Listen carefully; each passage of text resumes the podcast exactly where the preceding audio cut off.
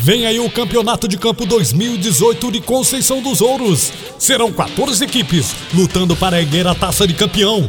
E não para por aí. O campeonato de 2018 vai contar com uma nova mudagem. Cada equipe poderá incluir no seu time três atletas não municipais, ou seja, jogadores de outra região. E times da zona rural poderão pegar cinco jogadores. Não fique de fora, pois nesse domingo já tem jogo. Às 14 horas tem Cruzeiro versus Camarões e às 15h45 América versus Fazenda. Vamos prestigiar o esporte. Traga família e venha torcer para o seu time do coração. Realização: Prefeitura Municipal de Conceição dos Ouros, Secretaria de Esportes. Esporte é vida.